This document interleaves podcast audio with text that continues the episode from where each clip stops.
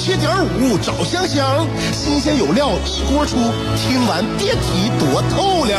你煮挂面，香香给你握俩鸡蛋；你打麻将，香香拆听给你点炮；你玩王者，香香负责给你码人儿；你喝闷酒，香香给你加俩硬菜，再陪你对饮成双。没错，娱乐香饽饽就是这么贴心，就是这么带感，就是这么下饭呐！十年的欢声笑语，十年的与你相伴，梦想成为经营快乐的百年老店。古人有诗赞之曰：“娱乐香饽饽，越听越雨子。”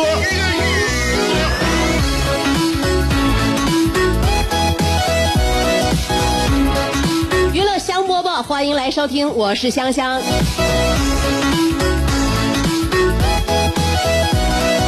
昨天这一宿大家过得怎么样啊？一般都问这一天过怎么样。昨天呢，那一天跟平时那一天可不是那一天啊。昨天那一天呢，主要在于那一宿。呃，因为网上之前不就有人曾经说过吗？呃，说下一届的诺贝尔数学奖啊，已经定下人选了，应该是天猫的 CEO。获奖原因是每年一度的双十一狂欢节。极大的提升了占世界五分之一的人口的数学水平。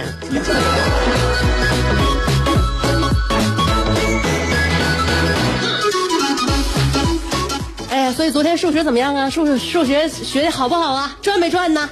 其实怎么能叫赚呢？是不对？如果数学学的真的好的话，大家就知道这个是等值的，等号左边和右边是一样的。所以说呢，这个。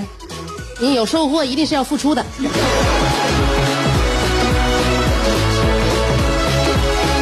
我粗略的看了一下我去年的这个订单啊，因为我一点全部订单呢，刷刷刷刷刷。有的时候想找一个上回买的，给儿子买了一个睡袋啊，想找一下那个睡袋是从哪家买的，就得看一下全部订单，看一下这个订单当年呢，这个我说在哪家订的睡袋呀？这这是买的什么睡袋呀？啊，想要再买一款。所以就刷刷刷刷翻翻自己那些订单，翻订单的时候，我发现我这个订单都挺有意思啊，呃，有那个胶皮手套，有那个家里边的这个呃蒸汽熨斗，还有那个 cosplay 的假发，神奇女侠的这个那个抹抹额，抹额就是系在脑袋前边那个。这脑前面像头巾一样的神奇女侠，因为它不流行神奇女侠吗？我一看，我去年怎么买了这么多 cosplay 的服装啊？我怎我怎么我怎么走向这条道路了呢？后来我才想起来了，去年我儿子幼儿园呢，一年没少折腾。今天 cosplay，明天 cosplay，我就给我儿子买个钢铁侠、蜘蛛侠，呃，买那个绿巨人，呃，买雷神。最主要的是，父母也得扮上。我每次我就鼓动他爸，我说你幼儿园那个这又是 cosplay 完就家长会一起大大联欢，你去吧，你去吧。我我我老公说，我我我哪有适合我穿的衣服呀？你去吧，媳妇，在网上下单，你穿啥都好看啊。呃，你受了。这不，我那年就 cosplay 的，不去年嘛，去年 cosplay 这个神奇女侠。神奇女侠，我就是我就看到我的淘宝的订单，我就想起来了，当年我靠 cosplay 神奇女侠这个场面是非常的尴尬，我全都回想起来了。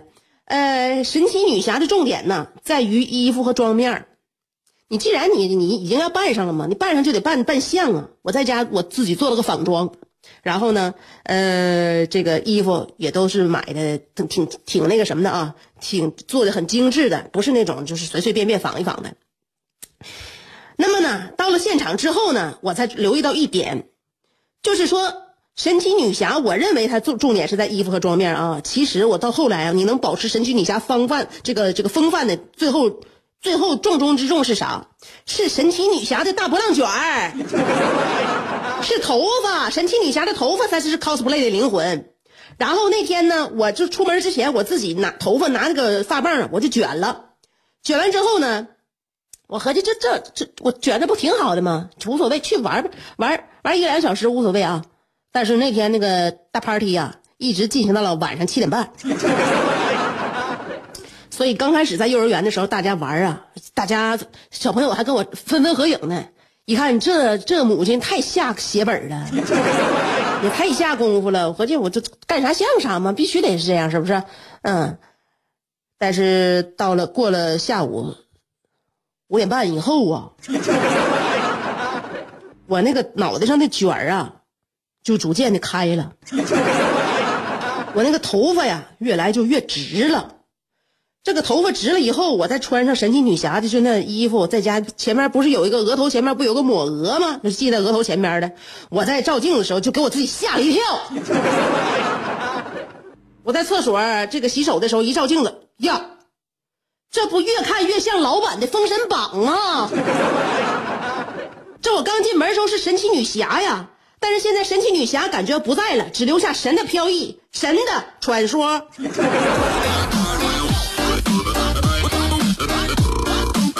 刚才说的好像是淘宝下单的问题，呃，扯远了，扯远了啊。你是不是还在被这三个问题困扰？我是谁？我在哪儿？怎么还不开饭？你是不是还在纠结？生活是应该吃七分饱，然后发展德智体美劳，还是应该酒足饭饱，然后吃鸡守塔乐逍遥？别再纠结了。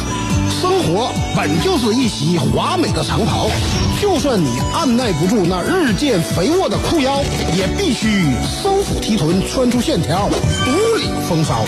别再往保温杯里泡枸杞，快摘下你的面具，打消你的顾虑，和香香一起神雕侠侣。当你不快乐的时候，提香香，好使好使。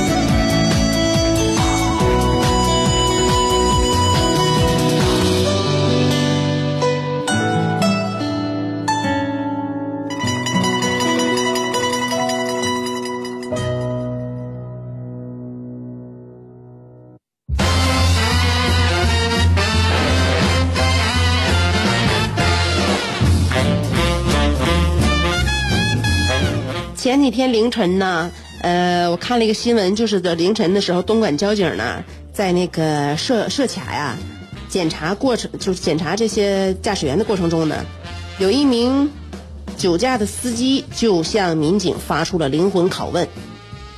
他怎么向民警发出灵魂拷问呢？他问民警：“嗯，不能喝酒，那他们为他们那帮人为什么要卖酒？”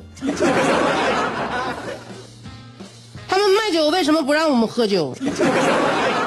这不是自相矛盾吗？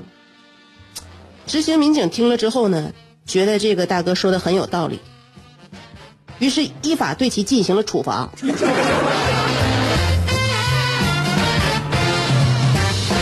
大哥喝多了啊，已经上升到哲学问题了。嗯，这个关于自相矛盾的问题。那么有关于矛盾问题还很多啊。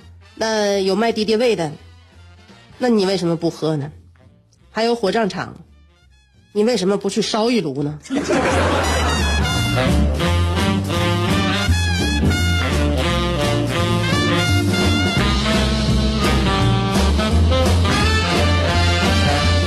由这个由某报社读者票选出的几个看了会吐的金句。你有没有熟练的掌握啊？如果是熟练的掌握的话，现在的这个金句可以少说了，因为已经被大家说的太多了。我们可以发行或者发现一些更加新的金句。那么说这几个看了会吐的金句分别是什么呢？第一句，雪崩的时候没有一片雪花是无辜的。第二句，生而为人我很抱歉。第三句。地狱空荡荡，魔鬼在人间。第四句，这可能就是爱情的样子。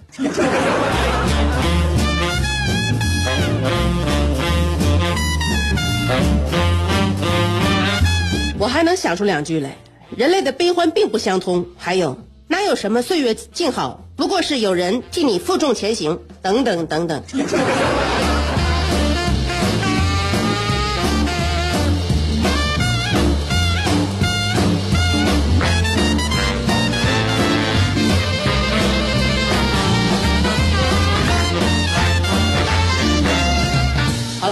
我们期盼的妥心面来了。到底妥心面究竟为何物？我们细细分解。牛顿缺一个苹果，孩子缺一个远方，杜甫缺一段惆怅，乔峰缺一段迷惘，阿基米德缺一个撬棍，莱特兄弟缺一双翅膀，奥沙利文缺一次流浪，科比缺一次飞翔，而你，渴望快乐的你，刚好缺一个香香。还等什么呢？记住，娱乐香饽饽，老酒新茶都与你共饮，大成小事儿都说给你听。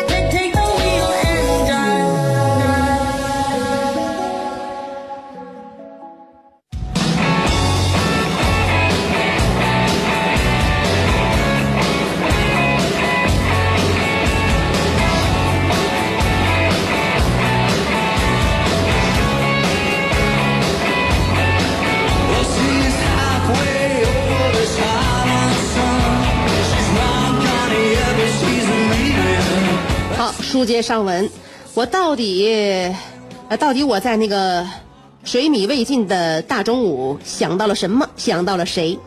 时针拨回到二零零九年的十月，当时我还在北漂着，在北京通州一个叫大马庄的地方租了一个两居室，八十多平，住了快两年了。还没记错的话，呃，应该是十月四号的下午，我正在屋子里享受国庆长假。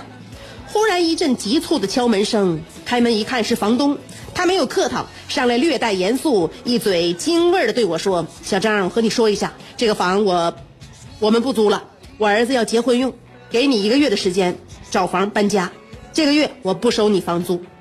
搬家，本来空荡的北漂生活，这回又得再一次动荡。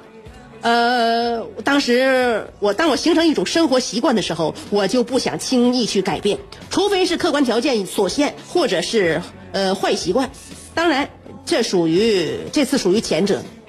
搬家对于北漂来说是家常便饭，工作调动、交通问题、房租涨价、对象黄了、投投奔兄弟和房租和房东处不过来，这些都是可能诱发搬家的原因。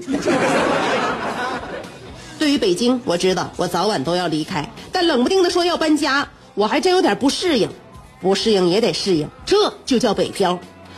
我这人在面对比较棘手的问题的时候，所做做出的应急反应还是非常麻利的。房东走了之后，我立刻穿上袜子，套上衣服，下楼直奔房屋中介。不过找房子有的时候比找对象还费劲，位置、交通、楼层、采光，费劲扒拉，左挑右看，简呃这个呃这个简短截说。二十天之后，我选中了一个综合条件不错的地方，我至今依然记着这个小区的名字，叫做云景西里。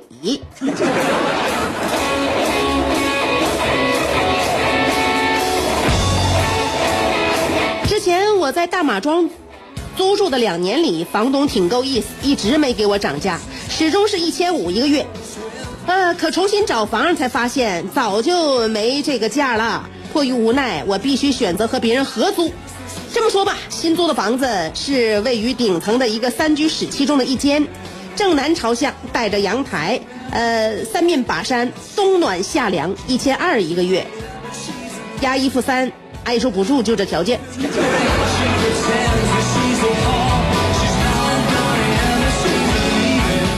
呃，这个屋子整体上呢是典型的三居室的结构，中间是客厅，呃。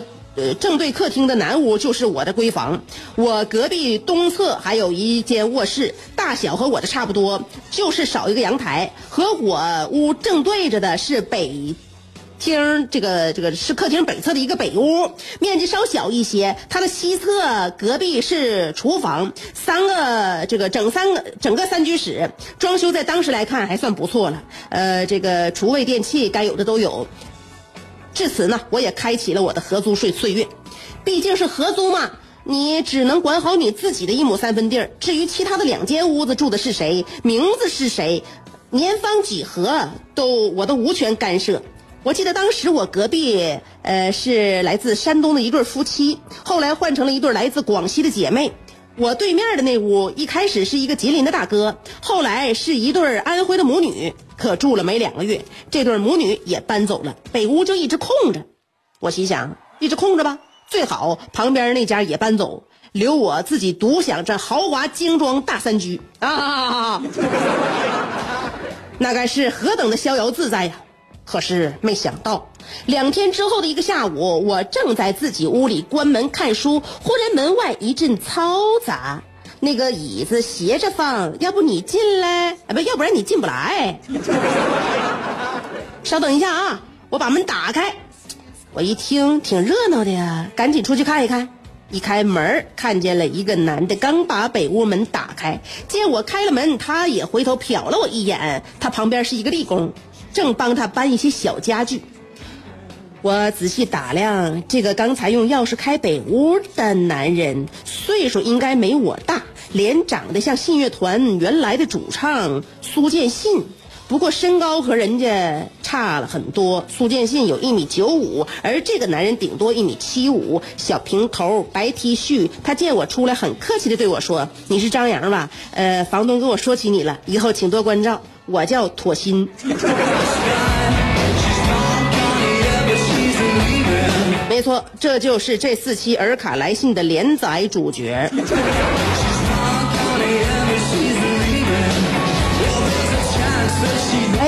这终于主角亮相了，这一篇你也写结束了，所以我们还是期待你明天的那一封来信吧。但是不管你明天怎么写，我们已经多多少少能够呃联想得到，这个妥心下面条是一把好手啊，因为你这四期的来信名字就叫做妥心面嘛，所以说希望明天这碗面条你多趁早端上来，让我好好尝尝。